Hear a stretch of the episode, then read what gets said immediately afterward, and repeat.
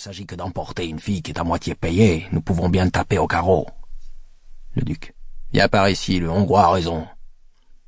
Il s'éloigne. Entre Mafio. Mafio. Il me semblait dans mon rêve voir ma sœur traverser notre jardin, tenant une lanterne sourde et couverte de pierreries. Je me suis éveillé en sursaut. Dieu sait que ce n'est qu'une illusion, mais une illusion trop forte pour que le sommeil ne s'enfuit pas devant elle. Grâce au ciel, les fenêtres du pavillon où couche la petite sont fermées comme de coutume.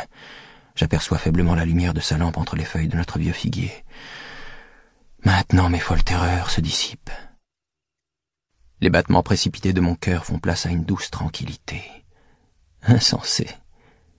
Mes yeux se remplissent de larmes, comme si ma pauvre sœur avait couru un véritable danger. Qu'entends-je? Qui remue là entre les branches? La sœur de Mafio passe dans l'éloignement.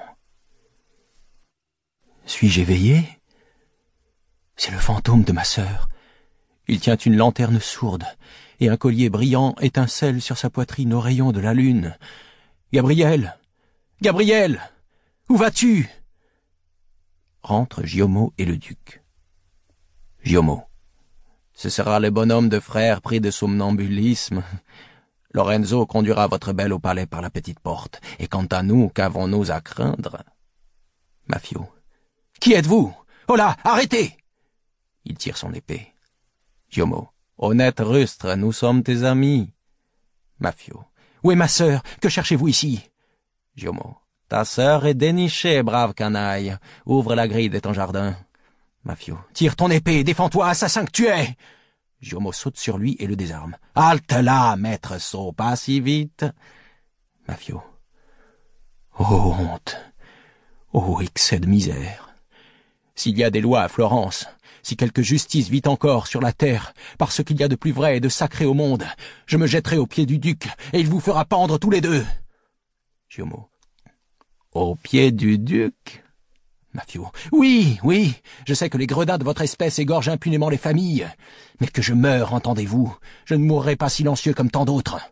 Si le duc ne sait pas que sa ville est une forêt pleine de bandits, pleine d'empoisonneurs et de filles déshonorées, en voilà qui le lui dira. Ah, massacre Ah, fer et sang J'obtiendrai justice de vous Giomo, l'épée à la main.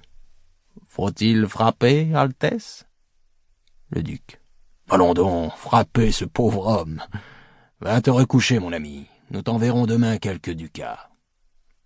Il sort. Mafio. C'est Alexandre de Médicis. Giomo. Lui-même, mon brave rustre. Ne te vante pas de sa visite si tu tiens à tes oreilles. Il sort. Scène 2. Une rue. Le point du jour. Plusieurs masques sortent d'une maison illuminée. Un marchand de soieries et un orfèvre ouvrent leur boutique. Le marchand de soieries. Hé hé, Père Mandela, voilà bien du vent pour mes étoffes. Il étale ses pièces de soie. L'orfèvre bâillant. C'est à se casser la tête. Au diable leurs noces, je n'ai pas fermé l'œil de la nuit. Le marchand. Ni ma femme non plus, voisin. La chère âme s'est tournée et retournée comme une anguille. Ah, dame, quand on est jeune, on ne s'endort pas au bruit des violons. L'orfèvre. Jeune, jeune, cela vous plaît à dire. On n'est pas jeune avec une barbe comme celle-là. Et cependant Dieu sait si leur damnée musique me donne envie de danser. Deux écoliers passent. Premier écolier. Rien n'est plus amusant. On se glisse contre la porte au milieu des soldats, et on les voit descendre avec leurs habits de toutes les couleurs. Tiens, voilà la maison des nazis. Il souffle dans ses doigts. Mon portefeuille me glace les mains. Deuxième écolier. Et on nous laissera approcher? Premier écolier. En vertu de quoi est-ce qu'on nous en empêcherait? Nous sommes citoyens de Florence. Regarde tout ce monde autour de la porte. En voilà des chevaux, des pages et des livrées. Tout cela va et vient. Il n'y a qu'à s'y connaître un peu. Je suis capable de nommer toutes les personnes d'importance. On observe bien tous les costumes, et le soir on dit à l'atelier J'ai une terrible envie de dormir, j'ai passé la nuit au bal chez le prince Aldobrandini, chez le comte Salviati. Le prince était habillé de telle ou telle façon, la princesse de telle autre, et on ne ment pas. Viens, prends ma cape par derrière. Il se place contre la porte de la maison. L'orfèvre. Entendez-vous, les petits badauds?